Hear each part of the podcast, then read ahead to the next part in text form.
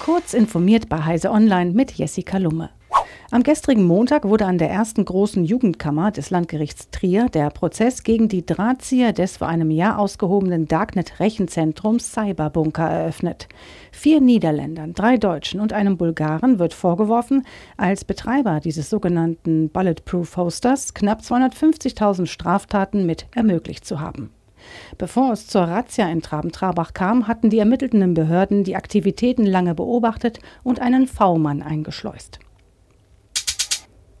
Der elektronische Personalausweis kommt einfach nicht vom Fleck. Laut dem neuen E-Government-Monitor der Initiative D21 und der TU München haben nur 6 Prozent der Befragten die Online-Ausweisfunktion schon einmal benutzt, genauso viele wie im Vorjahr.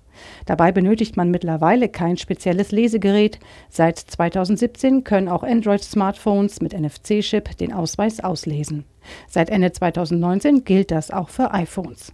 Jetzt sind weitere Vereinfachungen geplant, wie die TU München mitteilt.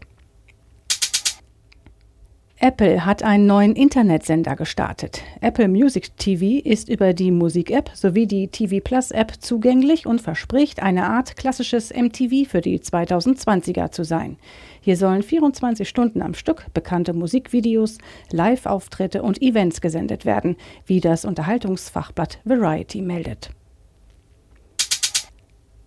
Nach dem Bekanntwerden rassistischer Chats sind sechs Studierende der Berliner Polizei suspendiert worden. Sie dürfen ihre Ausbildung an der Hochschule für Recht und Wirtschaft nicht fortsetzen, erklärte Polizeisprecher Thilo Kablitz gegenüber der deutschen Presseagentur.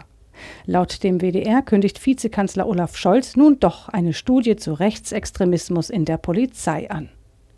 Diese und weitere aktuelle Nachrichten finden Sie ausführlich auf heise.de.